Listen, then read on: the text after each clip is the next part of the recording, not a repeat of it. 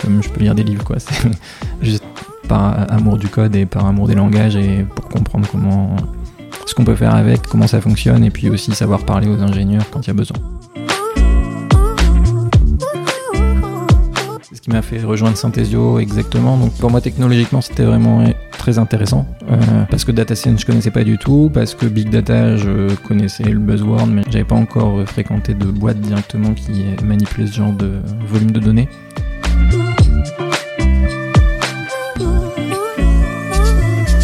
Je suis Pierre L'Hôpitalier, cofondateur de Kaibi, société spécialisée dans le digital et le développement applicatif. Ces 15 dernières années, j'ai eu la chance de rencontrer de nombreux CTOs et talents du monde de l'IT qui le sont devenus. Aujourd'hui, je leur donne la parole et ils nous donnent leur vision.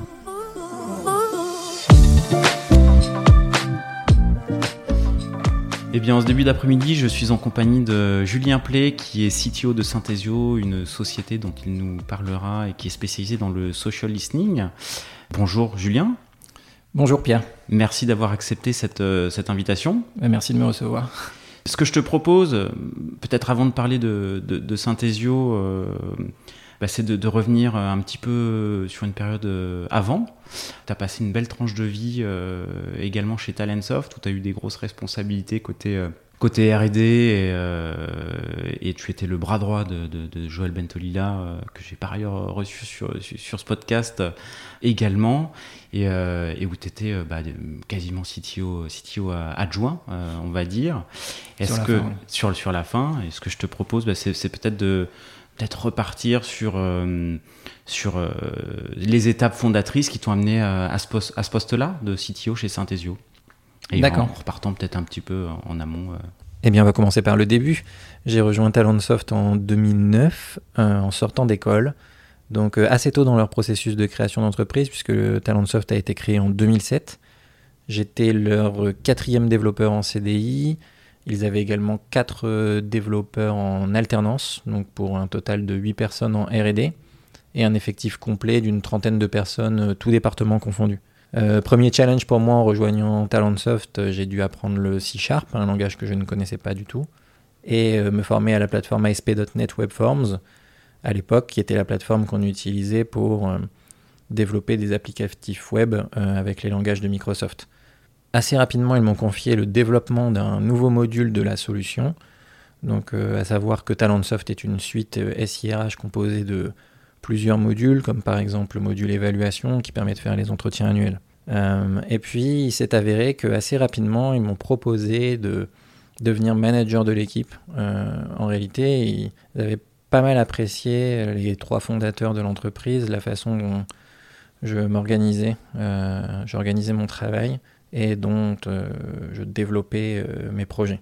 C'était le début de l'entreprise et euh, du coup ils étaient beaucoup investis dans la vente directement avec les premiers clients de Talentsoft.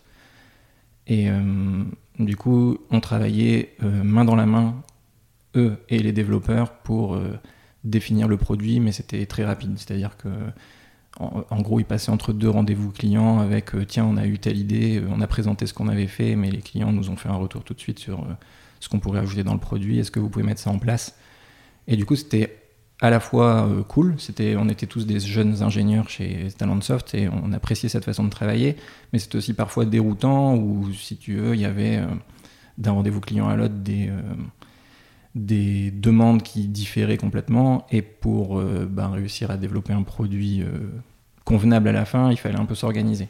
Et du coup, je leur ai proposé de, ok, en gros, je les ai interviewés, ils me disaient ce qui les avait intéressés, ce qui avait intéressé les clients. Moi, j'essayais derrière de rédiger des spécifications pour euh, qu'ensuite ils puissent regarder à tête reposée peut-être le soir quand ils avaient un peu plus de temps ou un autre jour, si ça leur convenait, si on avait bien compris ce qu'ils nous proposaient de développer, si ça correspondait à ce qu'ils avaient entendu que les clients voulaient et, euh, et si on se lançait quoi. Parce qu'on avait eu un peu la mauvaise surprise parfois de de pas forcément bien se comprendre. Hein, la communication, c'est jamais facile. Et de pas forcément bien se comprendre, de démarrer un développement. Et quand on montrait dans le logiciel, c'était pas. Malgré que ce soit agile dans la pratique, c'était pas forcément ce qu'on avait voulu faire et on perdait du temps. Donc ils ont apprécié cette façon qu'on avait de s'organiser. Euh, et de t'intéresser au produit, à la valeur ajoutée produit. Euh. Oui, exactement. Euh, bon, ça, c'est un truc que tu retrouves assez fréquemment dans les jeunes startups où as ce rôle un peu pluridisciplinaire où il n'y avait pas de product management à l'époque. Donc, euh, c'était effectivement l'équipe RD qui, qui se mouillait directement là-dessus et qui appréciait ça. Euh, et euh, du coup, bah, ils ont apprécié la façon dont j'avais mis en place ces méthodes d'organisation pour s'assurer qu'on partait bien dans le bon sens et qu'il y avait un peu des documents, de la documentation qui se partageait auprès de tout le monde où chacun pouvait interagir. Mais là, ça permettait aussi aux équipes projet, par exemple, qui commençaient un peu à prendre ce rôle petit à petit de product management, de pouvoir donner aussi euh, leur mot à dire sur les spécifications qu'on avait écrites et de participer aussi. Et pas qu'il y ait juste euh, les cofondateurs qui avaient donné leurs idées et ça devenait tout de suite du, logiciel. Donc ça permettait un peu d'organiser la collaboration dans l'entreprise.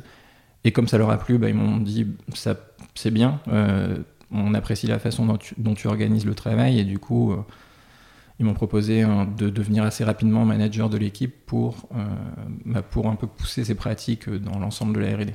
Donc je sais plus exactement, ils m'ont fait la proposition de management au bout d'un an, je sais plus exactement combien on était de personnes à ce moment-là. On avait continué de recruter et euh, je sais qu'on est monté de mémoire jusqu'à, je dirais, 30 personnes euh, avant de faire la première acquisition. et du coup, ça m'a fait progressivement, moi, grandir dans mon rôle de management. Au début, j'ai commencé à ce qu'on appelait à l'époque technical leader. Euh, c'était en gros, je manageais les 8 personnes de la RD. Et, euh, et, je continuais de développer. Et euh, en gros, je faisais la même chose que ce que j'avais fait avant, c'est-à-dire développer, mais en plus, en plus j'expliquais aux autres développeurs qui étaient assez juniors. donc, ils étaient soit sortis d'école récemment comme moi, soit des alternants. Donc, toujours à l'école, en train de se former à l'école et puis de se former chez Talentsoft également.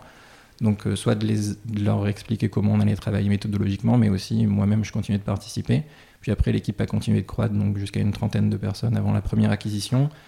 Et, euh, du coup, mon rôle a changé. Je suis devenu assez rapidement, donc ça a dû se faire dans la période, dans les deux ans, euh, manager de manager. Donc manager de, à nouveau, d'autres technical leaders. Donc j'ai quitté ce poste de technical leader qui était une sorte de développeur manager à l'époque pour devenir un manager de, de manager développeur. Et euh, Comment elle se fait cette transition? Comment on te propose ce, ce, poste-là? C'est aussi naturel que ça a eu l'air d'être super naturel, de se faire de manière super fluide. Tu connaissais le produit, tu connaissais les équipes, tu étais euh, mm. euh, plus senior aussi que les, les, développeurs juniors dont, dont, tu parles. Donc le, le, rôle de tech lead puis manager première équipe se fait manière fluide. Mais le, deuxième step, c'est aussi fluide. Il y a d'autres personnes qui étaient sur le. à qui on aurait pu proposer ou, pas? Euh, Je me rappelle plus exactement de tous les détails, mais euh, tel que je m'en souviens, la première promotion, elle est due à l'expertise technique. Et euh, du coup, ils trouvent que je développe bien. Et ils me disent, bah, tu vas pousser ces pratiques partout, et donc on te fait monter. Ce qui, je pense, est une erreur de faire. ah Bon, il a une erreur qui s'est avérée plutôt un bon choix, a priori. Au final, oui, mais je veux dire une erreur dans le sens où c'est pas parce que tu es euh, le meilleur euh, contributeur individuel, au sens euh, tu es le meilleur développeur, que tu seras du coup le meilleur manager de développeur. Ouais. Et ça, bah, je l'ai un peu appris à mes dépens aussi, parce qu'à l'époque, c'était pas évident pour moi non plus. À l'école, on nous formait un peu comme et des ingénieurs, mais aussi des managers, donc on pensait qu'on allait pouvoir assez facilement manager. Et, et je me suis rendu compte plutôt quelques années plus tard que c'était pas aussi facile que je l'imaginais. Mais euh, du coup, je pense que c'est pas aussi évident que ça nous avait paru à l'époque pour Talentsoft et pour moi en acceptant que si tu étais un bon développeur, alors fallait te pousser à être manager et tu serais un bon manager de développeur. Puis après la transition de technical leader vers euh, vers manager R&D, euh, donc manager de technical leader, qui eux-mêmes manageaient des développeurs. Je me souviens plus exactement comment elle s'est faite. Je sais qu'on continue de recruter. Moi, depuis le début, je faisais les recrutements. Je participais au recrutement avec le CTO et d'autres membres de l'équipe. Mais du coup, j'avais vu toutes les personnes qu'on recrutait et euh, c'était naturellement qu'elle rejoignait en gros mon équipe et qu'à un moment, euh, je pense que ça s'est passé comme l'équipe est trop grande, je dois manager 20 personnes en direct, c'est pas possible et du coup, je vais remettre des mini-mois et euh, ils étaient déjà dans mon équipe, donc en fait j'ai fait des promotions de technical leader et c'est là que mon rôle a évolué. Donc je pense que ça s'est fait assez naturellement. Oui. Et du, du coup, moi, je, là je rebondis sur, euh, sur la perche que tu, tu me tends euh, en disant bah, voilà, c'était bah, c'était pas aussi simple, aussi fluide que ça. C'est pas parce qu'on est bon techniquement qu'on va être bon manager de, de développeurs. Les difficultés que tu que as rencontré ou que a posteriori tu te dis tiens c'était vraiment pas facile T'as des, des choses en tête ou qu'est-ce que tu referais différemment? Oui, ouais, j'ai beaucoup d'exemples. En fait, ça, c'est un peu tout ce qui fait ma carrière de manager actuellement et ce qui fait mon, mon statut de management actuel, cette expérience acquise, avec effectivement des difficultés et des erreurs. Euh, qui se sont pas vus tout de suite parce que ça a peut-être été plus facile au début quand je suis devenu euh, technical leader, que je manageais des développeurs parce que la mission était claire, c'était en gros tu développes bien, tu t'organises bien, donc pousse, pousse ces méthodes partout. Et quand tu as un peu ce mandat-là qui t'est donné euh, par les cofondateurs, en plus il est donné officiellement dans l'entreprise, enfin, c'était assez fluide pour tout le monde. Les développeurs savaient que je devenais leur manager, même si ça c'est difficile parce que tu passes déjà de collègues développeurs à nouveaux managers. Donc il y avait cette difficulté-là, mais c'est une difficulté plus organisationnelle que liée au fait qu'on me promeuve parce que j'étais compétent. Mais ça, c'est autre chose, on pourra en parler. C'est plus le fait de manager des anciens, des anciens collègues qui est, qui est compliqué, mais c'est autre chose. Ah, mais pourquoi c'est compliqué? Parce que c'est parfois des gens avec qui. Euh, ah, en tout cas, à l'époque, c'était le cas. Euh, comme, c'était, comme le management était directif, parce qu'on me demandait de devenir manager pour pousser la façon dont je travaillais dans l'équipe, et on avait dit à l'équipe, en gros, mettez-vous en, position de recevoir son, son management. Ouais. Tu passes de la personne qui, qui joue, quoi, qui, qui, qui joue dans l'équipe avec les gens, à la personne qui va leur donner des consignes. Et euh, c'est par exemple un style de management que j'ai complètement abandonné actuellement, le management qui donne des consignes, en tout cas, sur la façon de s'organiser. Et c'est un management que tu as complètement abandonné le management euh, directif sur la façon de travailler. Ouais, d'accord. je pense que la façon de travailler maintenant, euh, celle qui, fait, qui amène le plus de performance, est celle que chaque personne va définir elle-même. Bon, on pourra en parler plus en détail après, mais du coup, pour t'expliquer là-dessus, c'est euh, là où j'ai pas eu de difficulté tout de suite, c'est que comme le contrat était connu de tout le monde, c'est-à-dire que je passais manager pour expliquer comment on allait fonctionner, c'était assez fluide. Les autres étaient aussi assez juniors dans leur expérience. Moi, peut-être que j'avais eu plus d'expérience sur la partie organisation de projet, organisation d'équipe, parce que j'avais eu des stages là-dessus avec l'école qui nous formait là-dessus. C'était peut-être juste là-dessus que j'étais en avance sur l'expérience. Mais du coup, ça me permettait cette facilité de savoir comment fallait faire et euh, euh, qui était en écoute par rapport au fait que je dis l'entreprise euh, avait donné les règles du jeu comme ça. Là où ça a changé, c'est quand on a fait des acquisitions. on s'est retrouvé avec des gens qui étaient meilleurs que nous techniquement. Donc c'était la première fois que ça arrivé de travailler avec des gens qui n'avaient pas progressé avec moi, mais qui avaient plus d'expérience, qui avaient vu d'autres difficultés que je n'avais pas vues et où je me retrouvais à, à manager aussi des gens plus vieux que moi, ce qui n'avait encore jamais été le cas. J'avais, je sais pas pourquoi, mais quand tu es une jeune startup, tu manques aussi un peu de moyens, tu embauches plutôt des profils juniors au début pour te créer, et du coup, tu pas forcément cette, euh, euh, ces profils euh, hyper seniors, hyper capés que tu peux rencontrer par la suite quand ton entreprise a plus de moyens. Donc, Talentsoft, après, en faisant des levées de fonds ou en faisant des acquisitions, s'est retrouvé avec des gens plus expérimentés et aussi, c'est permis d'embaucher des gens qui avaient eu des expériences ailleurs et qui étaient plus expérimentés. Et ça, ça a été une première difficulté pour moi, de me retrouver à manager des gens euh, plus âgés, plus forts techniquement, plus forts aussi organisationnellement, enfin, plus forts en tout. Quoi. Euh, je, passais du gars qu'on avait mis euh, à manager parce qu'il devait expliquer comment on allait faire au gars qui avait plein de choses à apprendre au final et qui n'était plus, qui n'était plus dans une position confortable à décider en réalité. Et euh, ça, par contre, ça s'est pas comment tu l'as euh, géré, du coup, ce, cette, euh, cette, situation? Comment tu l'as comment as résolu? Ben, ça, je l'ai résolu en changeant de fusil d'épaule, c'est-à-dire en, changement, en changeant de type de management. Mais ça, ça, sur le... Maintenant, je sais exactement comment m'adapter au type de management, mais à l'époque, c'était pas le cas. Et je sais que, par exemple, j'étais surpris de personnes qui voulaient pas que je les manage parce qu'elles étaient plus vieilles. Et ça, j'avais j'avais jamais entendu parler de ça. Moi, je m'étais pas dit que si j'étais plus âgé que quelqu'un, je voudrais pas qu'il me manage. Donc, c'était des choses qui me désarçonnaient un petit peu, que j'avais du mal à, désamorcer. Euh, des gens qui voulaient pas qu'on puisse donner sa, sa, voix aussi euh, sur les sujets parce qu'ils étaient meilleurs et que justement ils voulaient pas être managés par quelqu'un qui était plus jeune et qui euh, était dans cette position-là pour eux pas légitime. Donc ces difficultés, elles étaient pas faciles à résoudre pour moi. Et je les ai résolus finalement en créant euh, une autre ambiance, euh, à changer un peu ce contrat qui m'avait été donné du départ de, management directif, à passer plus dans un management participatif, euh, où où tu te mets en retrait finalement et tu n'es plus dans, dans, une position de manager décideur, en tout cas sur les sujets techniques, parce que je pense que les gens ont toujours besoin de toi sur les sujets de collaboration organisationnelle.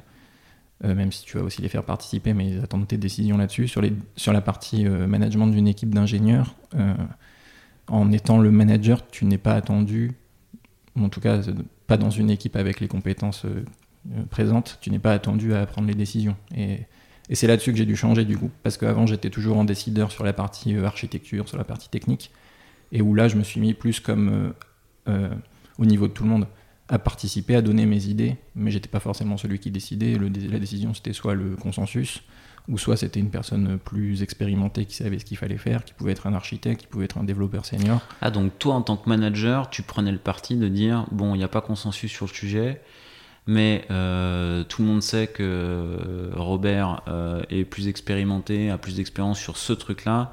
S'il n'y a pas consensus, c'est Robert qui va décider en fait. Ta casquette de manager, tu, tu donnais la possibilité à une autre personne de l'équipe de, décider. En Ouais, c'est un peu ça. C'est euh, la, la décision technique n'est plus chez le manager. Tu, tu, n'utilises pas ton pouvoir hiérarchique en tout cas pour décider. C'est-à-dire que si tu décides, tu vas décider parce que tu vas euh, euh, influencer la bonne décision et que les gens pensent que tu as raison, mais pas parce que ils se disent que tu es le manager et que si tu ne laisses pas décider, ils vont payer les pots cassés ou je ne sais quoi. En fait, surtout pas arriver à cette à cette extrémité-là où euh, j'arrivais régulièrement, puisque au début c'était comme ça que j'étais positionné en tant que manager. Donc j'étais dans ce rôle de manager qui décidait de tout, euh, y compris de la technique, et, euh, et c'est ça qui devait changer là, qui ne marchait plus. Et donc tu te mets dans cette position de... Tu n'es pas dans ton rôle hiérarchique quand tu prends des décisions techniques. D'accord, ok. Bah, super intéressant. C'est pas, c'est pas, t'as pu opérer cette transition euh, au moment des rachats, au moment du, euh, au moment de la croissance de l'équipe. Mm. Donc la, la, c'est la problématique d'une certaine légitimité au final euh, qui t'a fait évoluer vers un autre style de management. Donc ça, c'est, à peu près le, le, le, step 2 où tu deviens manager de, de, de, de manager. Oui. Ok et, de, et de rôles qui se spécialisent un peu. Les architectes n'existaient pas encore chez Talentsoft avant ce moment-là. Euh, à peu près au moment de la première acquisition, on a commencé à définir ce rôle d'architecte. Donc on avait des personnes tout à fait capables dans l'équipe qui ont eu ce type de promotion.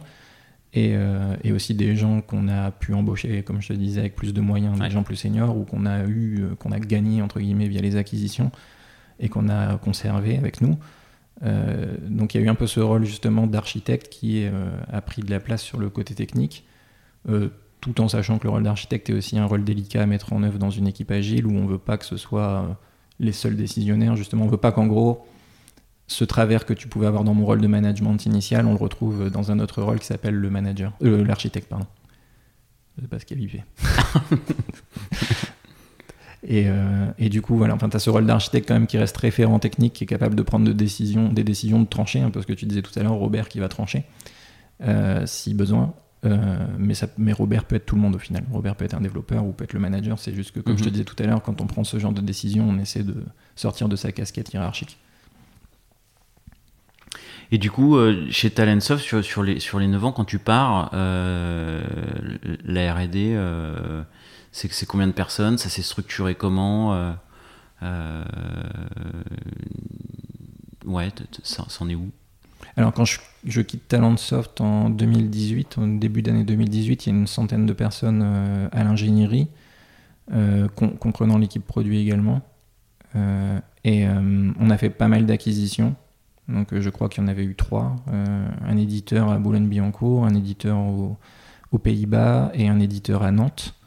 Donc pour diverses raisons, euh, il y avait des acquisitions qui étaient faites pour des prises de marché. Euh, par exemple, l'éditeur aux Pays-Bas, c'était pour euh, faire de la vente, prendre une position de leader en Europe. l'éditeur à Nantes, c'était pour de la couverture métier qu'on n'avait pas, donc c'était du e-learning par exemple. et du coup, les équipes avaient pas mal grossi via ces acquisitions et aussi également via des levées de fonds. et on atteignait la centaine de personnes en équipe R&D produits. Donc euh, de mémoire, c'était, euh, on, avait 15, 15 euh, équipes de développement qui étaient réparties sur, je ne sais plus exactement, 6-7 modules fonctionnels par exemple.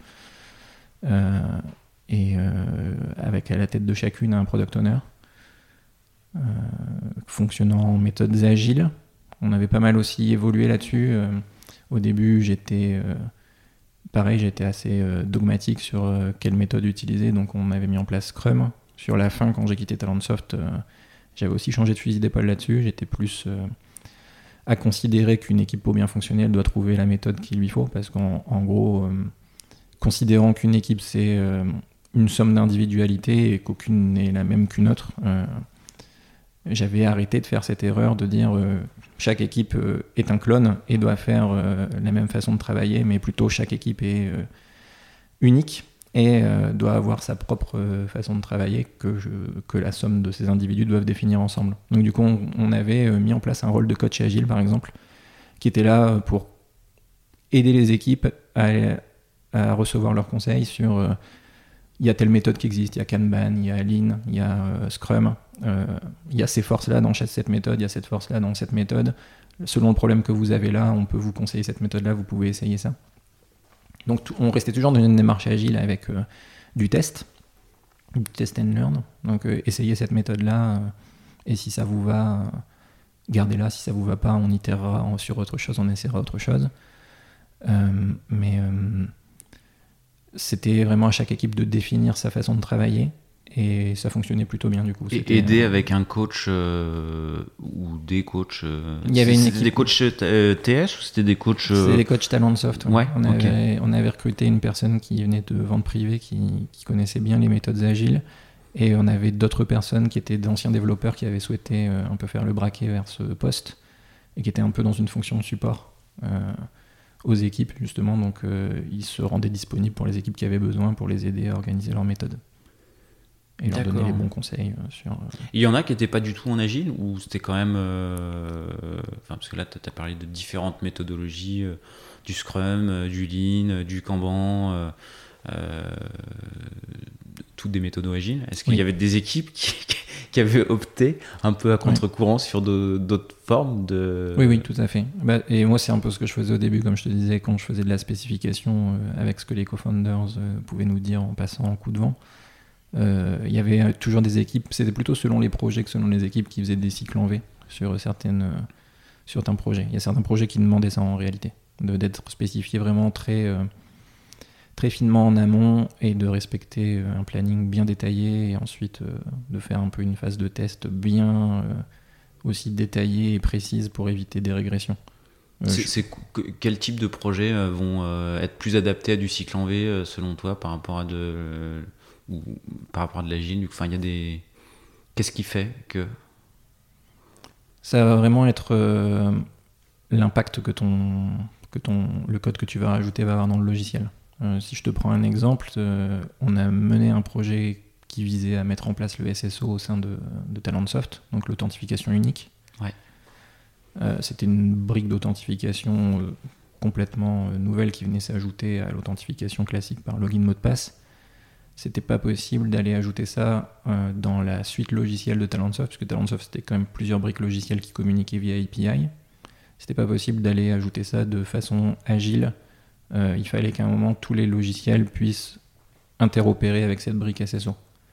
Et du coup, il fallait déjà se mettre bien d'accord en amont sur ce qu'on allait livrer avec cette brique SSO, ce qu'elle allait avoir comme capacité, euh, à quoi elle allait permettre de se connecter, quelles seraient les, les sources d'authentification, par exemple te connecter avec Microsoft Azure, ton, login Microsoft euh, sur le web. Euh, il fallait avoir s'être bien mis d'accord sur tous ces contrats-là en amont, pouvoir faire la phase de développement et avoir une phase de test euh, en aval qui était vraiment précise et qui allait s'assurer que ben, tu n'allais pas te retrouver un moment à cliquer sur une page et te faire envoyer dehors de l'application parce que tu étais délogué pour X raisons liées au SSO. Donc ce genre de projet, tu peux pas le mener par brique incrémental, tu peux pas euh, le faire euh, à moitié, il faut vraiment le livrer d'un coup. D'accord. Il faut que les tests soient, soient parfaits pour te t'assurer que rien cassé. Ça fonctionne. ok, ok, ok. Et euh, du coup, bah, tu passes bah, une petite décennie chez bon 9 ans chez, chez Talentsoft. Tu vois la boîte de 4-5 personnes, 8-10 personnes à la RD, jusqu'à 100 personnes à la RD, tu es le bras droit, une boîte qui croît, qui n'a pas cessé de, de, croître, soit par acquisition, soit par Croissance euh, organique. Soit par croissance organique. Euh, qu'est-ce qui fait que tu, pars en fait? Ça, de ce poste-là Je quitte Talentsoft pour euh, une raison assez simple, qui est que qui est le, pendant contraire de, du fait que, pour lequel j'étais resté chez eux en réalité. C'est euh, ils, ont, ils sont rentrés dans une phase de stabilisation euh, au niveau euh, taille d'entreprise et donc bah, pour moi de challenge organisationnel. tu as remarqué que je parlais beaucoup d'organisation et pas que de technique. J'ai beaucoup apprécié tous les challenges organisationnels amenés par la croissance de la taille de l'équipe, parce que ça m'a amené à, résoudre des nouveaux problèmes. Hein. L'alignement de, de 8 développeurs, c'est c'est plus facile que l'alignement de 100 développeurs, comme tu peux l'imaginer. Euh, et du coup, ça t'amène des challenges vraiment euh, variés et euh, plus l'équipe grandit, à chaque fois différent à résoudre en réalité. Donc, avec la croissance de l'équipe, il y avait cette stabilité de croissance et il y avait aussi niveau technique. On était un peu au bout de ce qu'on pouvait faire. je pensais qu'il fallait amener de la data science dans le produit Talentsoft et c'était pas, c'était pas, actuel pour les, fondateurs à ce moment-là. Euh, ils l'ont fait que quelques années plus tard en faisant une, acquisition d'une boîte spécialisée dans la data science. Euh, mais du coup, euh, en gros, pour moi, ça restait une application de gestion maintenant qui était assez stable, qui était intégrée, qu'on avait su prouver qu'on savait intégrer avec les produits qu'on achetait. et qu'on continuait de faire évoluer. Donc, il y avait de l'innovation, il y avait l'innovation produit, mais sur le plan technique, ça restait ça restait ce qu'on avait déjà su faire. C'était plus aussi euh, challenging. Euh, plus de difficultés techniques. Ouais, et puis, tu, et puis, tu, parles de data science, c'était quelque chose qui euh, a priori te trottait bien dans la tête, et puis c'était quelque chose de... enfin, ça fait bien le pont avec l'expérience actuelle, et, parce que du coup, Synthesio, niveau data, euh, IA, euh, data science, euh, tu nages dedans depuis trois ans, quoi. Oui, c'est ça. C'est ce qui m'a fait rejoindre Synthesio exactement. Donc, il y, avait effectivement l'intelligence artificielle, ce qui énerve beaucoup les ingénieurs parce que parce que c'est pas vraiment l'intelligence artificielle qu'on fait, mais la data science qui avait le vent en poupe dans ces années-là, en 2018, c'était un peu à nouveau une phase euh, resplendissante pour euh, les innovations data science. Il y avait pas mal de choses qui se passaient sur les modèles de deep learning notamment. Euh, et du coup, effectivement, je voulais en faire et je me suis retrouvé face à l'opportunité de rejoindre Synthesio, donc qui était une start-up de 150 personnes, de 150 personnes, et avec 30 personnes en R&D qui voulaient doubler la taille de sa R&D rapidement, qui cherchaient à faire des levées de fonds et qui voulait euh, monter une équipe euh, data science justement, euh, donc pour aller analyser les données qu'ils avaient en base de données.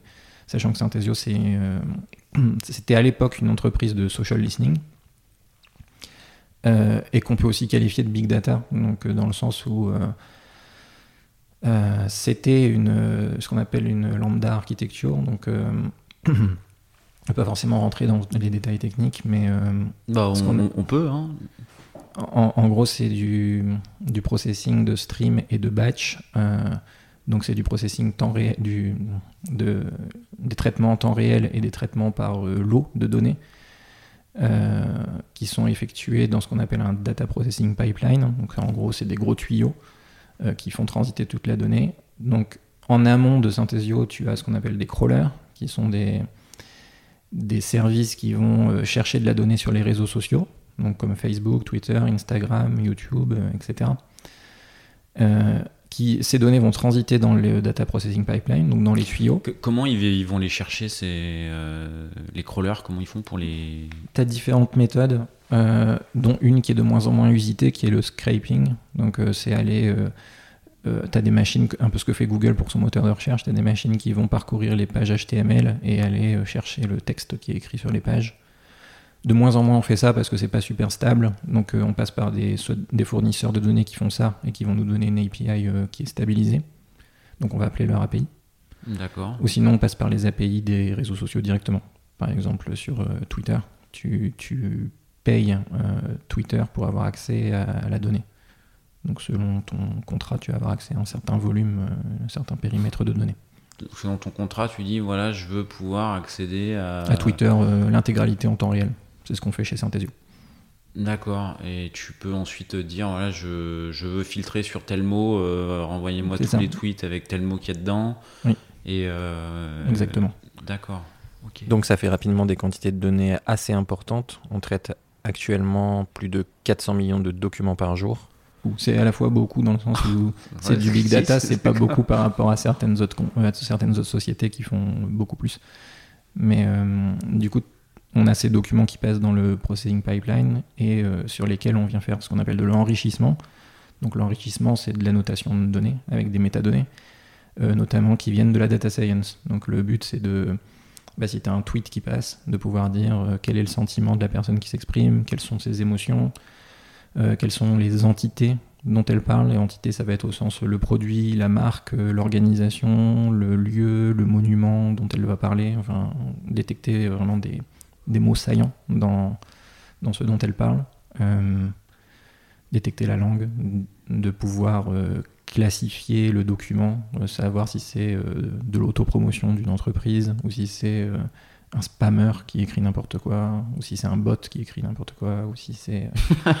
Ah, on peut encore détecter les bots qui écrivent n'importe quoi.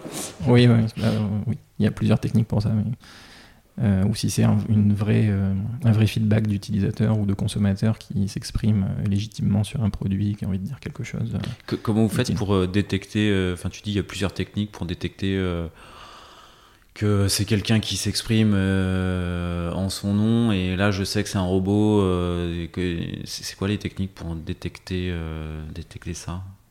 Bah, je, je vais t'en donner quelques-unes. Il y a, la première, c'est très simple, c'est de regarder ce- comment s'exprime le compte. Et par exemple, un, un spammer va avoir tendance à, à copier-coller euh, des milliards de fois le même message. Donc ça, tu te rends assez vite compte que, que c'est Ah, pas, si un humain derrière, que c'est euh, un- ok. oui, que c'est un bot qui, euh, qui fait du spam. Euh, tu, on maintient aussi des bases d'auteurs chez nous, donc euh, on va pouvoir taguer facilement quels sont ces types d'auteurs qui vont faire du spam, et ensuite derrière pouvoir les filtrer directement. Euh, tu peux regarder aussi leur, euh, leur euh, expression sémantique, donc la façon dont ils s'expriment. Parce que justement, grâce au modèle de data science actuel, il y a de, entre guillemets, de la compréhension sémantique, de, donc de la compréhension du sens des, des phrases qui sont écrites.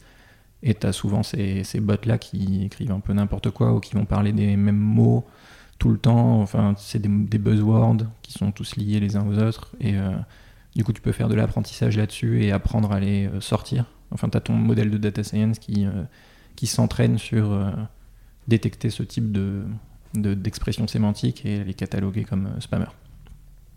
Puis après, tu travailles avec le feedback de tes utilisateurs. C'est-à-dire que eux vont pouvoir enrichir l'entraînement de tes modèles en disant euh, Bah oui, là, vous n'avez pas détecté que c'était un spammer, c'en est un. Et du coup, tu vas réentraîner ton Ah. modèle avec ce feedback. Ou là, vous vous êtes trompé, vous pensez que c'était un spammer, en fait, c'est légitime et on veut le voir. Et du coup, bah, tu vas réentraîner ton modèle en disant Là-dessus, tu un peu trop pointilleux, c'est un humain intéressant qui nous intéressait. Mais ça, ça peut être le genre de, de méthode pour, euh, pour filtrer. Ok, ok, ok. Ah ouais, donc euh, ouais, ni- niveau data, niveau euh, analyse, euh, ouais, il y avait les challenges, ouais, il y avait les challenges que, que, que tu souhaitais avoir Oui. De, ce point de vue-là. Oui, pour moi, technologiquement, c'était vraiment euh, très intéressant. Euh, parce que data science, je connaissais pas du tout. Parce que big data, je connaissais le buzzword, mais j'avais pas vu de, j'avais pas encore euh, fréquenté de boîte directement qui manipulait ce genre de volume de données. Parce qu'au niveau langage, j'apprenais de nouvelles choses. Je quittais le monde de .NET avec Talentsoft pour rejoindre le monde de Golang côté back-end avec Synthesio. Donc un nouveau langage à apprendre pour moi. Euh, et Parce puis- que tu, tu codes aujourd'hui? Ah non, j'ai arrêté de coder, euh, j'ai arrêté de coder, je sais pas. Je- donc j'ai rejoint Talentsoft en 2009, j'ai arrêté de coder en 2011, je pense. Et ça t'a pas empêché d'apprendre le, langage Go Enfin, tu fais des code reviews, tu fais de. Je fais des code reviews euh, parcellaires de temps en temps. Je, ne suis pas dans le processus. on n'attend pas ma review pour euh, pouvoir mettre en production. Mais moi, je continue de lire du code, ouais, par, par pur intérêt. Enfin, je lis du code comme je peux lire des livres, quoi. D'accord. Par amour du code et par amour des langages et pour comprendre comment ce qu'on peut faire avec, comment ça fonctionne, et puis aussi savoir parler aux ingénieurs quand il y a besoin, même si c'est très rare de parler code avec eux. Entre le moment où tu arrives il y a trois ans et maintenant, est-ce que tu as apporté des, euh, bah, des choix technologiques euh, sur les infras ou... Non, j'ai pas apporté de, j'ai pas apporté d'innovation personnelle dessus. Euh, comme je te disais, le big data je connaissais pas, donc moi j'ai pour le coup beaucoup appris auprès de Synthesio. je connaissais pas mal de théories sur le big data et l'utilisation de logiciels un peu connotés big data comme Apache Spark par exemple, que tu retrouves dans plein de dans plein de use case big data euh, sur lesquels je m'étais renseigné et sur lesquels j'avais pu faire des, des, des POC moi-même, des proof of concept. Euh, mais ça n'avait rien à voir avec ce qu'on faisait chez euh, Synthesio. Chez Synthesio, c'était plutôt du Kafka que j'avais eu mhm. l'occasion d'introduire chez Talentsoft. Donc ça, je connaissais déjà. Et aussi beaucoup d'Elasticsearch. Elasticsearch, on l'avait utilisé chez Talentsoft que dans une stack qu'on appelle ELK, qu'on utilise beaucoup en monitoring technique. Euh, de manière assez light par rapport à ce qu'on fait chez Synthesio, parce que chez Synthesio, les, les Elasticsearch sont les bases de données qu'on utilise pour stocker toute la donnée. Donc elles font plusieurs euh, pétaoctets de, de données, c'est des fermes de centaines de serveurs.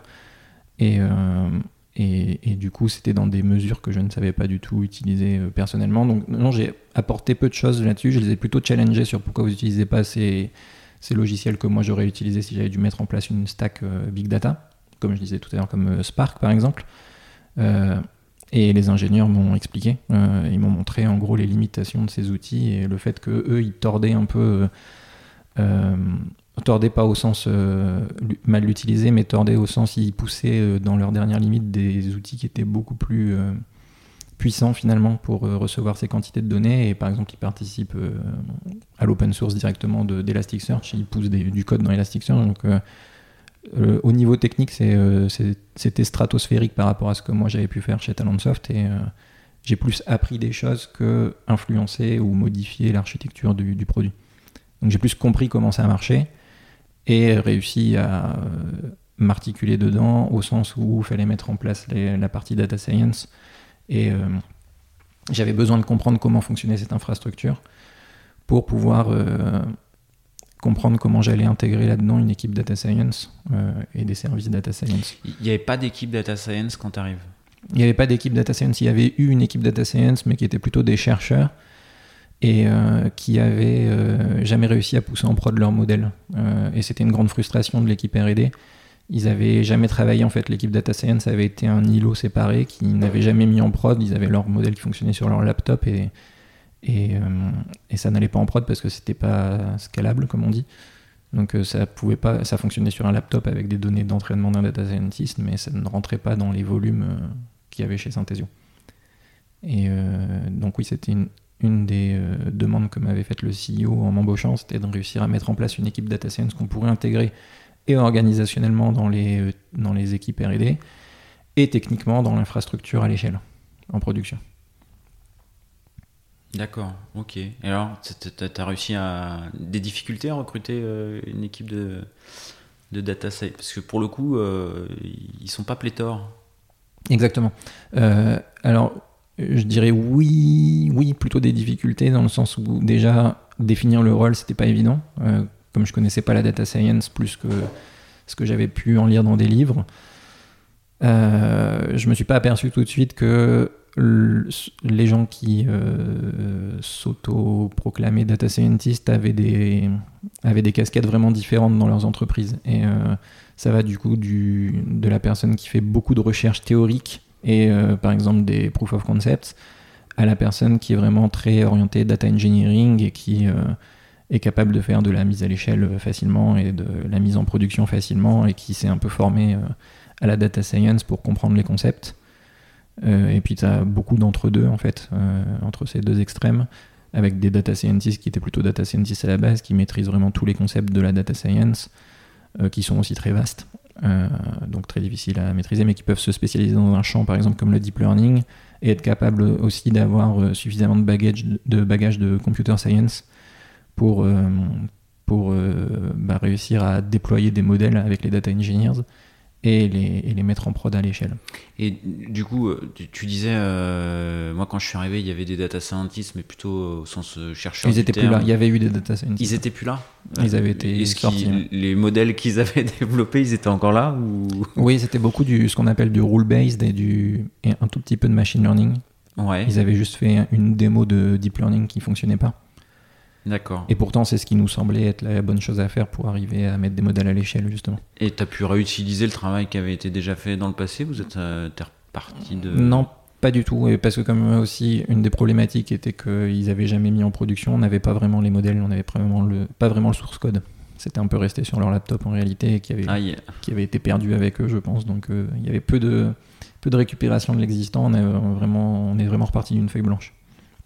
D'accord, d'accord, d'accord. Et là, et là depuis, euh, depuis euh, sur les modèles que, enfin, vous avez produit des, nouveaux modèles, des choses qui n'existent pas. Vous, vous, utilisez des modèles existants? Euh, en fait, pour te refaire la chronologie là-dessus, on a dû mettre six mois à reconstituer l'équipe data science. Donc après mon arrivée en mars 2018, on a dû finir en fin d'année 2018 l'équipe. Après, il faut compter un ramp-up de progression de 3 à 6 mois pour, euh, il y avait un peu ces problématiques organisationnelles, comment on s'intègre dans une squad, comment les data scientists montent en compétence sur euh, la stack Synthesio et sur les problématiques qu'on cherche à mettre en place. Et effectivement, par rapport à ta question, il n'y avait pas de solution toute faite. Il n'y avait pas de. Ça se voit de plus en plus actuellement parce qu'il y a pas mal de boîtes qui se spécialisent en data science ou des grands, des grands fournisseurs comme Google ou Microsoft qui vont maintenant sortir des, des services un peu SaaS de. Enfin, passe plutôt de de data science. Là, c'était pas le cas euh, fin 2018. Par contre, il y avait pas mal de recherches. Il y avait euh, Google et Facebook qui publiaient des modèles, notamment ceux qu'ils utilisent. Pardon. Donc Google sur euh, la partie recherche et Facebook sur la partie analyse de ce qui est, tout ce que les gens disent sur Facebook, Facebook pardon, sur la partie post de Facebook, et, et qui publient ces modèles en open source. Et du coup, on les a benchmarkés donc il y avait à l'époque, il y avait Laser de Facebook et il y avait Google BERT de Google. Euh, ces deux modèles, ils, font quoi du coup? C'est des modèles d'analyse sémantique, euh, pour le dire simplement. D'accord. Et euh, en gros, ils, ils vont détecter le sens que tu vas pouvoir mettre dans les phrases. Et celui de Google, par exemple, là où il était intéressant, enfin c'était une nouveauté, c'est ce qu'on appelait les Enfin, c'est ce que veut dire le nom d'ailleurs, il me semble. Euh, je sais plus exactement ce que veut dire BERT, mais euh, le B c'est bidirectional et le T à la fin c'est transformer. Et c'est, euh, en gros, fait une lecture bidirectionnelle du texte et lui il fait ça pour avoir vraiment le contexte. À chaque mot, il va regarder les mots qu'il y avait derrière, les mots qu'il y avait devant, pour savoir redonner du contexte dans, le, dans la phrase qu'il analyse. Et du coup, on a basé nos modèles là-dessus. on, a fait les benchmarks de, de et de BERT. On a sélectionné BERT à l'époque. Et, et on a construit euh, nos propres, euh, donc ce qu'on appelle des classifiers, c'est des classificateurs de documents en aval de ces modèles d'analyse sémantique. Euh, qu'on a, du coup, ça c'est des modèles propriétaires Synthesio, qu'on a entraînés pour détecter bah, ce qui nous intéressait. Donc, par exemple, je te parlais tout à l'heure de sentiment, détecter le sentiment, ou de détecter des entités, et puis aussi de détecter du sentiment relié à des entités, parce que tu peux avoir des phrases complexes du type j'adore ce nouveau produit, euh, mais il est trop cher. Euh, le problème des analyses de sentiments, c'est que la plupart du temps, tu, tu prends ce texte-là et tu essaies de sortir un sentiment moyen, et, c'est difficile, la phrase que je viens de te donner, pour dire un sentiment moyen, selon ce qui intéresse ton utilisateur final. Euh, là où on va donner maintenant de la précision, on va dire ben, j'adore ce produit, et ben, il a un sentiment positif sur le produit dont il parle, donc sur ton produit, si toi tu es la boîte intéressée par ce produit, qui le commercialise.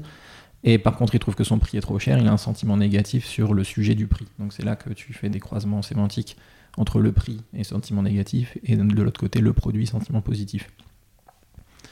Et après, tu peux trouver plein d'autres choses sur euh, ce qu'il pense par rapport à la concurrence, etc., selon ce que la personne renseigne.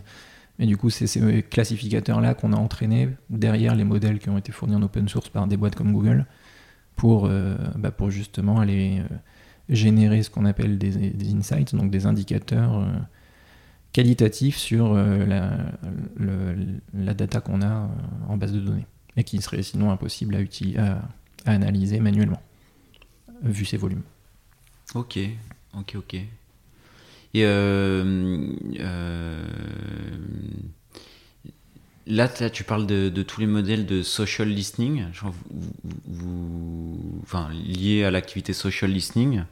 Je crois que chez Synthesio, vous, vous, évoluez vers, euh, vers d'autres marchés également Oui. les modèles, c'est pas c'est pas que social listening. C'est actuellement là, c'est ce dont je te parlais, c'était natural language understanding, donc compréhension du langage naturel. Et il faut le faire en multilangue, donc on le fait dans 103 langues actuellement. Euh, mais ça, c'est une capacité qui est donnée par BERT, justement. Euh, par exemple, c'est BERT qui est capable de comprendre euh, les 103 langages. C'est pas, c'est pas Synthesio qui le fait. Et nous, derrière, on fait des classificateurs qui utilisent cette force de BERT, qui vont être beaucoup plus simples, qui vont permettre de classifier les sentiments. Mais c'est lui qui se charge de faire les traductions en réalité. Mais euh, non, c'était juste pour te dire que ça, c'est la partie euh, sémantique texte, mais aussi dans ce qu'on appelle le Human euh, Expression Understanding, donc la compréhension de l'expression humaine. On fait aussi du, le champ du computer vision, donc la détection de, des objets, des scènes et des logos dans les images et dans les vidéos. ah ouais, vous faites ça aussi? Oui. Là-dessus, on a fait des modèles, on les a fait pour une raison qui est évidente pour nous, c'est le, prix. Euh, le, cloud là-dessus est beaucoup trop cher. Enfin, le cloud là-dessus, est, enfin sur toute la data scène, c'est trop cher. C'est vraiment parti pour ça qu'on a fait des modèles propriétaires. Euh, parce que sur les volumes de données qu'on traite, c'est euh, dix fois plus cher si on, le, si on les consomme via les modèles, les modèles mis à disposition par Google, par exemple, actuellement, versus ce qu'on peut faire en, créant les modèles et en les hébergeant nous-mêmes. Mais du coup, on a fait nos modèles aussi sur la partie computer vision pour détecter les logos des marques. C'est ça qui les intéresse, voir leur couverture euh, dans les images et les vidéos postées par les internautes, en, gros. Euh, et, détecter les scènes. Donc ça c'est par exemple pour les contextes d'utilisation, voir que les gens utilisent le produit dans tel contexte. Euh, et puis bah, par exemple faire une publicité ciblée dans ce, qui, qui, qui met dans ce contexte pour le prochain produit qui vont sortir de la même branche, pour parler à leurs utilisateurs parce qu'ils ont identifié ce genre de contexte.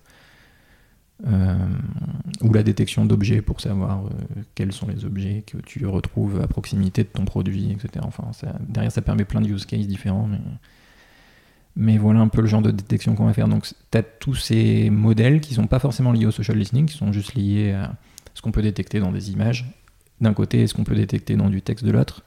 Et pour répondre à la deuxième partie de ta question, euh, en effet, euh, donc on a été racheté par Ipsos, Ipsos qui est une boîte de market research, euh, qui fait par exemple des, sondages, euh, et qui nous emmène vers un pivot côté Synthesio. Donc ils nous ont acquis au début parce qu'on faisait du social listening et qu'ils étaient intéressés aussi à, étendre leur, leur champ d'action sur les données sociales. Maintenant, ils considèrent que Synthesio est un peu leur bras technologique, euh, donc euh, en gros leur partie ingénierie euh, au sein d'Ipsos. Et du coup, on est en train de pivoter vers ce qu'on appelle le Consumer Insights, donc c'est tout ce qui est les indicateurs liés aux consommateurs, et qui prennent plusieurs types de données, non plus que de la donnée sociale, mais également de la donnée de, ce qu'on appelle des reviews, donc les, les revues d'utilisateurs sur les produits qu'on va trouver sur des sites tels qu'Amazon, euh, de la donnée de, de, recherche, donc euh, ce que les gens recherchent sur les moteurs de, recherche comme Google ou sur euh, des réseaux sociaux à nouveau comme YouTube, mais au lieu que ce soit leur expression directement dans les commentaires YouTube, là, ce qui vient plutôt via la partie social, là c'est l'expression de leur recherche dans la barre de recherche YouTube. donc tout ce qui est recherche pour comprendre un peu leur comportement de, de, consommateurs, ce qui, les intéresse dans leur recherche, qui est vraiment complémentaire de ce qu'ils vont écrire après, qui vient plutôt en aval de la consommation, là, c'est la plupart du temps. Et, euh, et voilà, et qui vient aussi euh, enrichir les données de, de sondage Ipsos. Donc, euh, ce qu'on cherche à faire en ce moment, c'est faire pivoter le produit vers une ingestion de tous ces types de données encore plus de données à traiter. oui, mais au final, c'est des volumes beaucoup plus, beaucoup plus faibles que le social. Euh, ça, ça n'augmente pas les problématiques techniques pour le coup. C'est, ça amène de la complexité technique parce que ce ne sont pas les mêmes types de données, donc pas les mêmes types de bases de données, pas les mêmes types d'architecture. Ça ne va pas passer dans un processing pipeline aussi gros, par exemple, parce que les volumes sont plus faibles. Euh, ça augmente la complexité parce que les données là ne sont plus publiques, contrairement aux données sociales qu'on récupère, c'est de la donnée parfois privée. Ça va aussi permettre aux utilisateurs. Enfin, on leur permet déjà d'importer tout type de données qu'ils veulent. C'est pour ça que je te disais, on fait de l'analyse de données images, vidéos et texte. Parce qu'en fait, tu peux, tu peux importer n'importe quoi. Hein. Tu peux, je sais pas, si tu as des documents, si tu as Enfin, si tes propres reviews sur, euh, sur Kaibi, par exemple, tu peux aller les importer dans Synthesio et puis récupérer les émotions des gens qui ont parlé euh, de qu'est-ce qu'ils racontent sur Kaibi et quels sont les sujets saillants qui sortent. Euh, trouver des clusters d'informations particulières, donc vraiment sur tout type de données, mais du coup ça amène des problématiques supplémentaires qui sont que cette donnée là elle t'appartient, c'est ta donnée privée et il faut pas faut pas la partager avec d'autres clients, ce qui était le cas avant pour les données sociales, pour la plupart des données sociales. C'est comme c'est de la donnée publique, la donnée qu'on peut récupérer. Comme les tweets, les tweets que les comptes publics vont écrire et que tout le monde peut lire. Ouais, t'as aucune problématique GDPR avec du tweet, quoi. T'en as, mais elles sont gérées la plupart du temps en amont par les fournisseurs de données. Donc c'est les fournisseurs de données qui s'assurent que, que ça respecte la GDPR et toi tu as peu de choses à, assurer si ce n'est d'assurer cette euh, partie compliance ou si la personne sur Twitter veut supprimer son tweet ou veut que ça passe en privé, Synthesio est mis au courant par API, euh, par Twitter et doit mettre aussi à jour euh, l'information dans sa base de données. Donc supprimer le tweet si euh, il a demandé la suppression, le rendre privé s'il a demandé de le rendre privé, ce qui revient à la supprimer chez nous. Mais voilà, donc oui, on doit... On, gère déjà tout ça, ce côté GDPR, mais il est plus simple effectivement sur de la donnée publique à la base que sur de la donnée privée. Sur la donnée privée, tu dois tout compartimenter, tout, ouais, tout sécuriser. Quoi. Ok. Oui, alors ça pour le coup, c'est ce qu'on fait, ce qu'on fait dans des produits tels que Talentsoft, puisque Talentsoft c'est un produit SaaS multitenante euh, multitenante au sens où tu as une base de code qui est hébergée une fois et qui peut servir tous tes clients. Donc, enfin, c'est un peu technique, mais au final, la scalabilité se fait vraiment plus par consommation des serveurs que par nombre de clients. Et, euh, et, et, du coup, c'est des problématiques que j'ai déjà apprises à gérer par le passé, donc qui ne posent pas de problème là euh, chez Synthesio, mais qui sont nouvelles pour Synthesio. Ok, ok, ok. Et alors là, du, en parlant de problématiques, bon, la data, des nouvelles problématiques euh, sur, sur ce poste chez Synthesio pour toi, les, gros, les gros enjeux euh, que tu as eu, euh, autres que techniques et autres que data, sur ces trois dernières années, qu'ils soient organisationnels ou sur de recrutement, il y a, des choses qui, t'ont marqué? Oui, il y avait plusieurs choses et qui étaient parfois nouvelles pour moi. Enfin, Synthesio avait fait des acquisitions qui s'étaient pas super bien passées.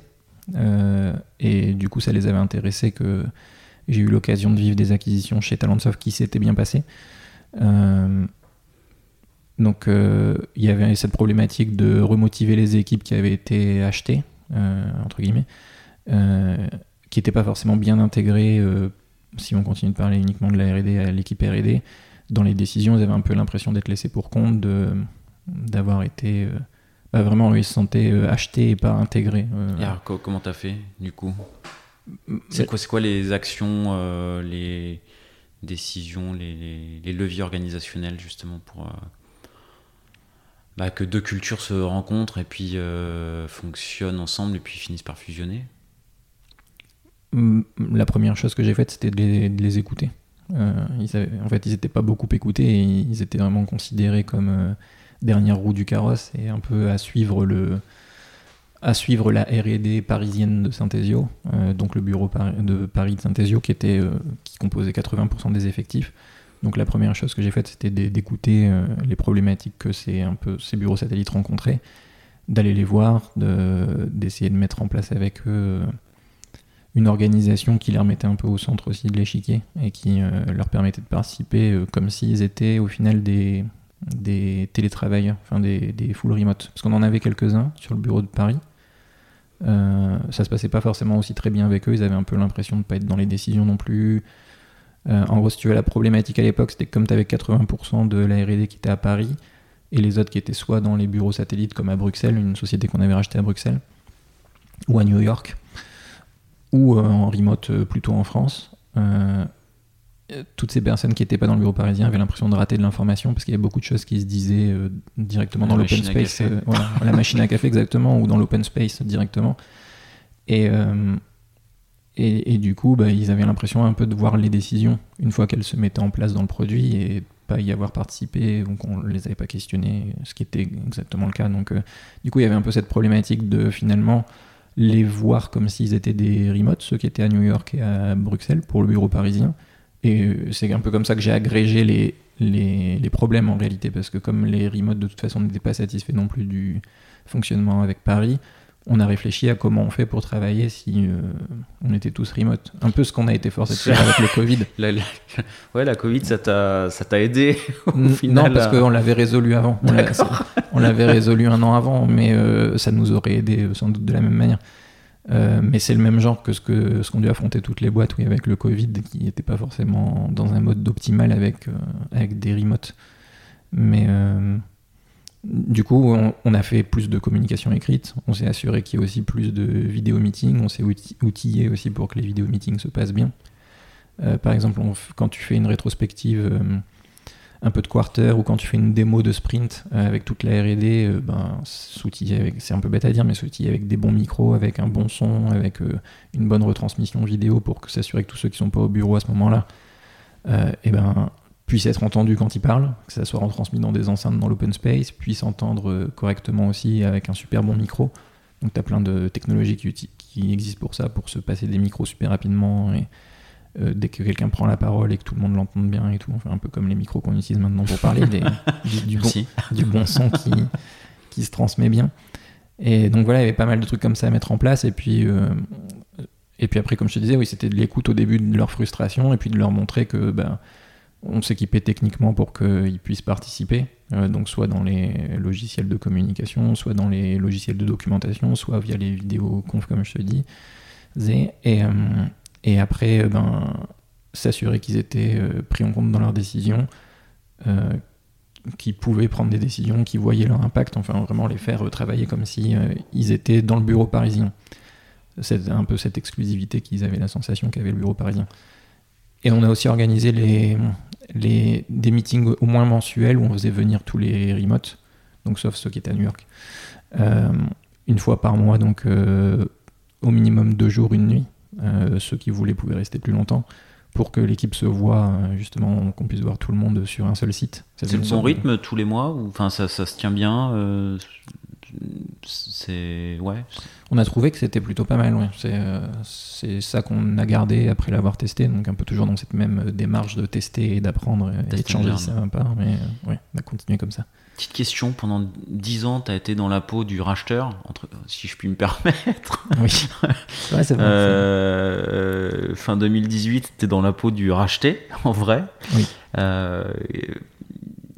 du coup, tu as, vécu euh, de l'autre côté. Euh, ça s'est passé comment, du coup? Ça s'est passé plutôt bien, mais je pense qu'on a eu pas mal de chance. Euh, comme, je te disais, chez Talentsoft, les acquisitions s'étaient bien passées et j'avais beaucoup apprécié la façon dont faisaient les trois cofondateurs, justement, dans les acquisitions, à vraiment recevoir ce qui était acheté en leur disant on veut continuer avec vous, on veut vous faire participer justement aux décisions, vous ne serez pas dans une position d'infériorité parce que vous avez été racheté, mais vous serez justement égaux. Enfin, venez vous intégrer avec nous et puis euh, on travaillera ensemble comme euh, si euh, vous aviez toujours fait partie de l'aventure. Et j'avais bien apprécié ça. Et c'est un peu ce qu'Ipsos a fait avec nous aussi. Ipsos est venu nous voir. Alors c'est quand même pas tout à fait comparable parce que c'est un groupe de plus de 10 000 personnes qui achètent une startup de 100 personnes. Donc c'est pas comparable avec des startups de quelques centaines de personnes qui rachètent des startups de quelques centaines de personnes. Mais dans la philosophie, c'était, euh, ça m'a fait penser à ce qu'on faisait avec Talentsoft, c'est-à-dire qu'ils venaient un peu euh, de manière positive à expliquer euh, pourquoi ils trouvaient que ça avait beaucoup de valeur pour eux de racheter Synthesio et de conserver, de conserver les personnes qui composaient l'entreprise. Et, et ils nous ont expliqué dès le début qu'ils avaient fait beaucoup d'acquisitions avant Synthesio et qu'ils en avaient foiré euh, presque toutes. Enfin, mais mais c'était bien en fait parce que le discours était euh, orienté vers on a appris de nos erreurs et on, on a su évaluer ce qui avait foiré à chaque fois et euh, on va pas reproduire les mêmes erreurs et par exemple on va vous laisser votre autonomie sur la roadmap produit, on va vous laisser votre autonomie organisationnelle, on, on va pas vous faire venir directement dans nos bureaux, nous merger directement dans notre organisation, etc. Alors maintenant, pour le coup, on est dans leur bureau, mais on n'est toujours pas organisationnellement mergé, fusionné avec eux. Euh, mais euh, ils, nous laissent justement être proactifs là-dessus, c'est-à-dire que j'apprécie que ils nous laissent l'initiative de nous intégrer avec eux et de réfléchir et de leur proposer des choses. Et on sent qu'ils ont été refroidis par certaines intégrations qu'ils ont faites trop vite, et que là, ils nous laissent nous préparer tranquillement et nous, demander qu'est-ce que vous voyez comme synergie d'intégration en gros et nous proposer ça. Le produit Synthesio est utilisé par Ipsos dans ses études, dans, enfin, voilà, et il n'y avait pas en interne chez Ipsos des projets ou des applis ou des produits qui, qui peuvent faire euh, doublon euh, si, si. si, il y en a. Du coup. Ouais, tu imagines bien. Non, mais euh, non, dans un groupe de la taille d'Ipsos, il y a beaucoup de.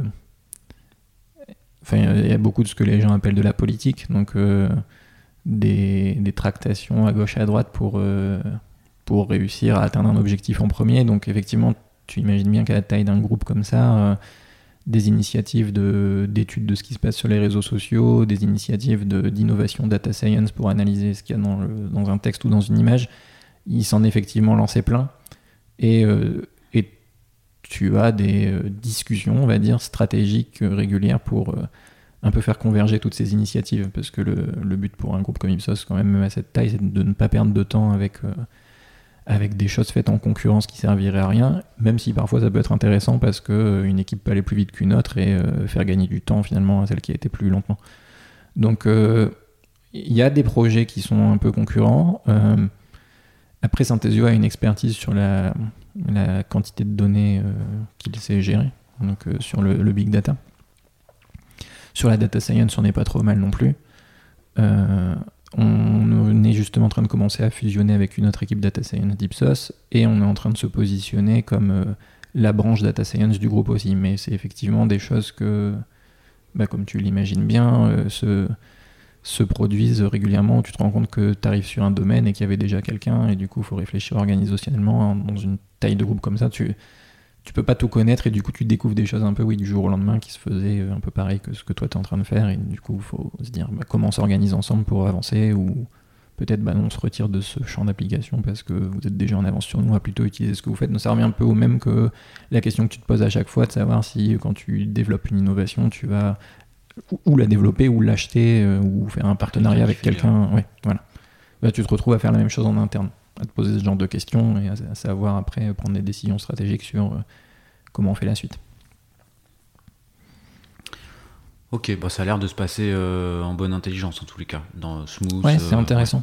Bah pour moi, c'est totalement nouveau. Je voulais pas travailler dans un dans un grand groupe. J'avais fait, j'ai travaillé à la DSI de Leroy Merlin et de et de EDF, et je pensais travailler là-dedans quand j'étais en, sortant d'école. J'avais fait ça en stage en réalité. Euh, et, en fait, ça m'a permis de me rendre compte que je préférais travailler dans une start-up plutôt.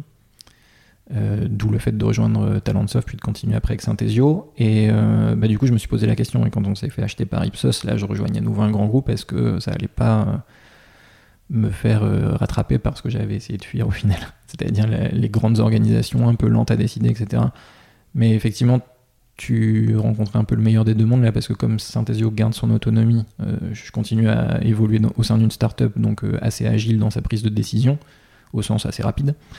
Et, euh, pour autant, je suis confronté aussi au bon côté d'un grand groupe qui sont bah, la puissance de la puissance de l'organisation, de ta capacité d'innovation, de pouvoir prendre des décisions qui vont t'impacter durablement, comme le pivot qu'on est en train de faire sur le produit.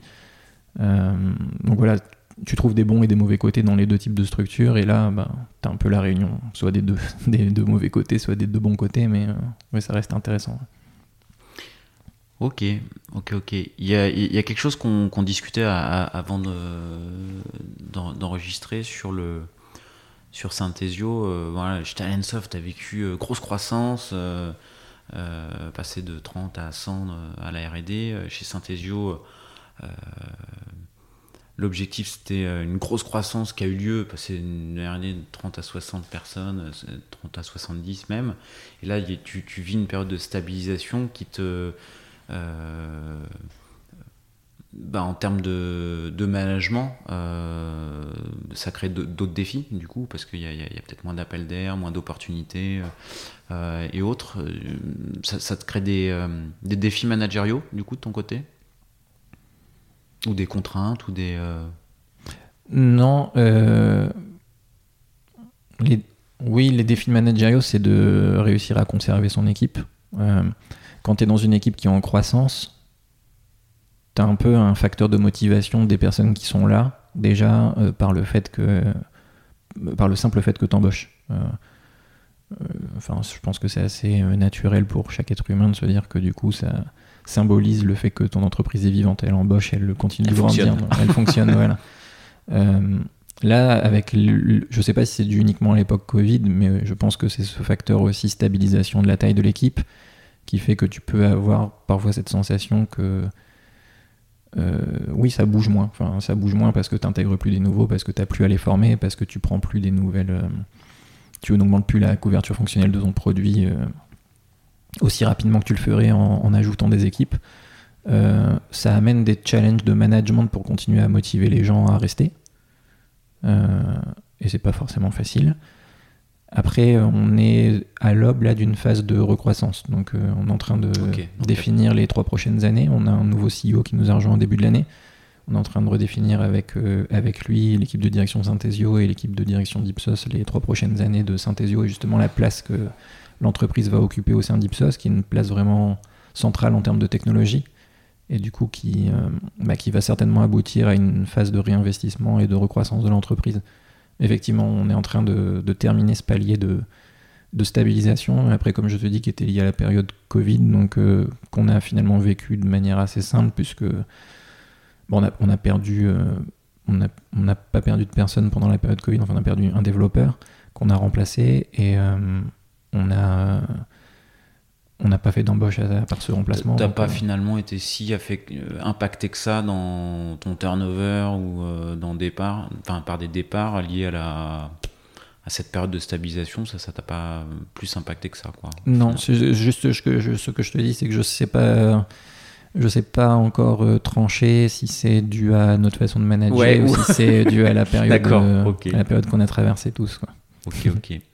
Alors qu'avant, je savais qu'on avait un taux de fidélisation des personnes qui étaient euh, très bons et qui étaient dus à notre pratique de management, euh, et donc pas uniquement la mienne, mais du management de l'équipe Synthesio euh, côté ingénierie et produits, et l'esprit d'équipe qu'on arrive à mettre en place dans l'équipe. Les gens étaient là pour ça parce que Synthesio c'est pas une pas une entreprise qui fait des levées de fonds faramineuses, c'est pas une entreprise qui est très connue, et donc pour la qu'on rejoint pour sa renommée on n'a pas des arguments, en que je qu'on n'a pas des arguments pour rejoindre ou pour rester qui sont hors du commun. Euh, mais du coup, on arrive à, garder les personnes et c'est euh, notamment basé sur l'esprit que l'équipe arrive à construire et sur le fait que les gens sont heureux de travailler ensemble. Donc euh, ça, on était plutôt content. Après, comme je te dis, sur la période Covid, c'est plus difficile de savoir évaluer si on reste pour nos qualités ou si on reste parce que c'est chaud dehors. Tu, disais, euh, là on est en train de regarder le, plan à 3 ans. Euh, si je te laisse terminer cette phrase, euh, justement, eh bien dans 3 ans, je serai très fier si j'ai réussi à... Et eh bien faire pivoter Synthesio. Donc on est en train de pivoter du social listening vers le consumer insight. Donc comme je te disais tout à l'heure, plus ne plus se concentrer juste sur la donnée sociale, mais sur différents types de données qui sont vraiment techniquement qui sont totalement différents, donc euh, beaucoup de challenges techniques à résoudre. Euh, ça, ça, va être quoi les enjeux techniques en, dehors de, du côté euh, données privées?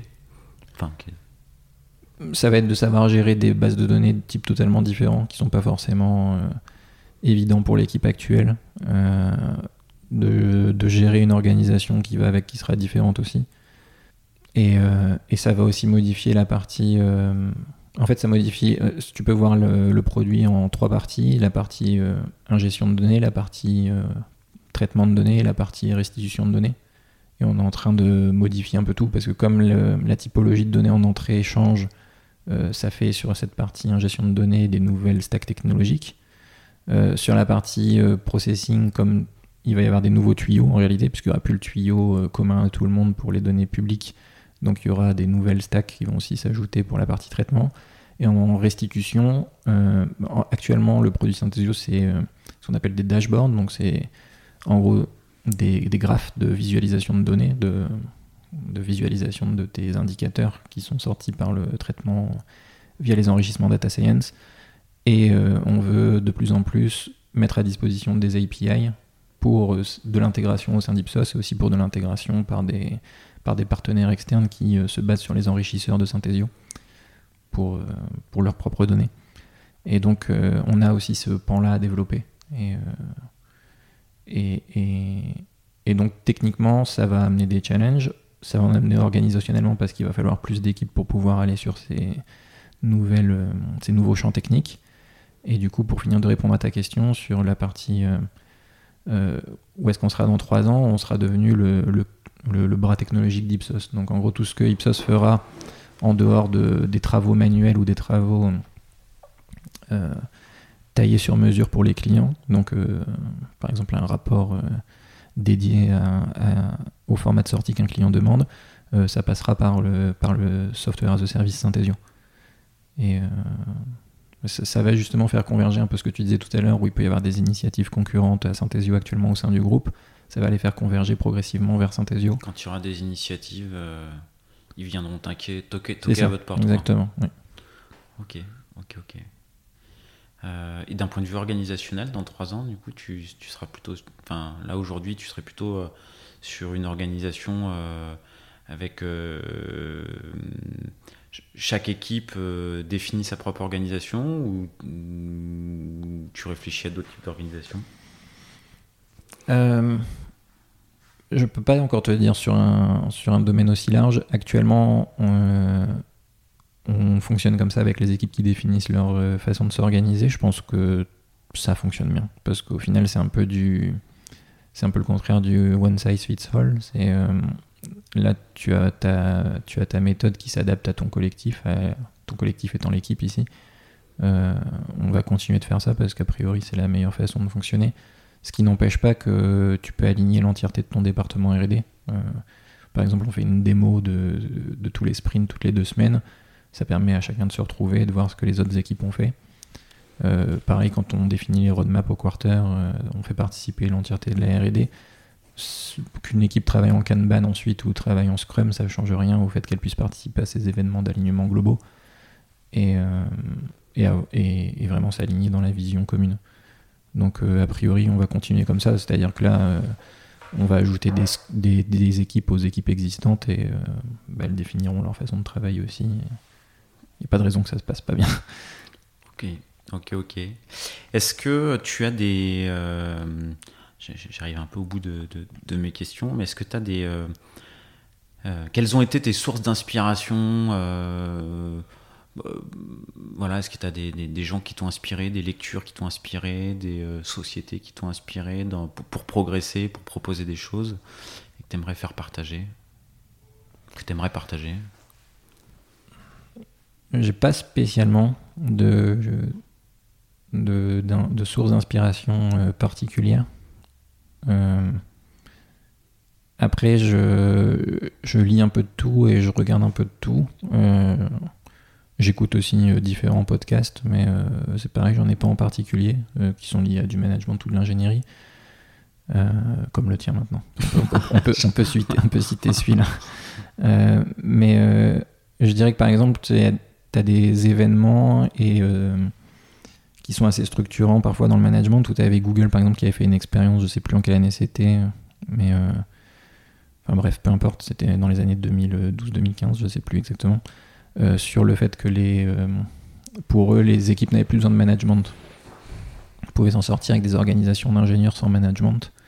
Du coup, ça m'avait perturbé à l'époque, j'étais déjà manager depuis quelques années. Parfois, j'avais les difficultés dont on parlait au début donc essayé de résoudre et puis euh, si tu te posais la question tout le temps si tu veux servir à quelque chose quoi au final ou si ça serait pas mieux si tu n'étais pas là et du coup tu avais Google qui faisait cette expérience je sais plus quel était son nom mais euh, ce, genre d'information là est intéressant parce que du coup tu as ces boîtes un peu qui peuvent se permettre qui ont les moyens de se permettre ce genre de test à l'échelle et de donner les résultats de les communiquer et, euh, c'est pour le coup des, des sources d'inspiration assez structurantes pour moi parce que tu as vraiment, enfin, tu as vraiment un côté factuel à, ce que ça peut donner ou ce que ça peut ne pas donner. Bon, en l'occurrence, ils ont trouvé que après avoir tenté de faire du zéro management, ça fonctionnait pas et, euh, et qu'il fallait remettre des managers dans les équipes, mais aussi, du coup, ils ont pas mal fait avancer la recherche entre guillemets sur, le, sur les pratiques de management parce que ils ont cherché à comprendre quand même ce qui faisait que tu pouvais être un bon manager, ce qui faisait que tu impactais positivement tes équipes, que tu leur apportais des choses.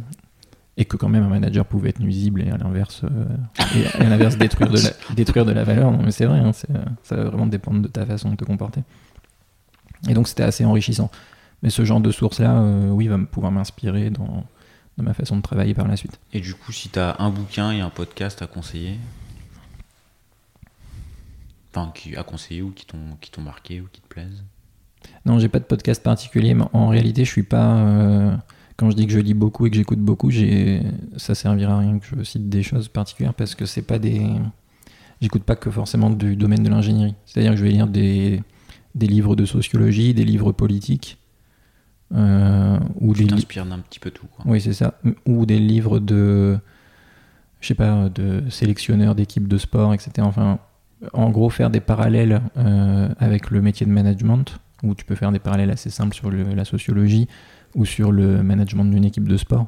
Euh, euh, parce que tu as plein de bonnes pratiques là-dedans, parce que tu as plein de bonnes informations sur comment se comportent les êtres humains, comment se comportent des groupes d'êtres humains, comment tu peux améliorer la façon dont ils vont se comporter, voilà, ce genre de choses. Donc tu peux, j'ai l'impression, enfin en tout cas c'est ma façon de penser la chose, que c'est mieux d'aller regarder un peu à droite à gauche euh, dans des domaines qui n'ont pas l'air forcément directement liés pour pouvoir ensuite que ça fasse. Transposer, quoi.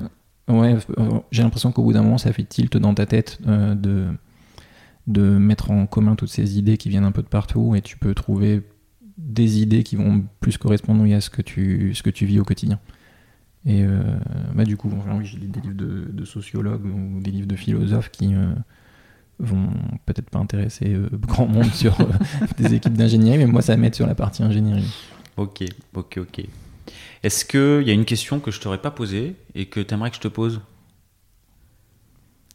Euh, Ben non. Non, on a fait le tour. Oui. Bon, et eh ben écoute, je te remercie de d'avoir accepté euh, l'invitation, de t'être prêté au jeu. Puis, bah, merci à toi. Et puis, bah, plein de bonnes choses pour les trois années à venir. Du coup, il y, a, y a du challenge. Merci beaucoup. À bientôt. À bientôt.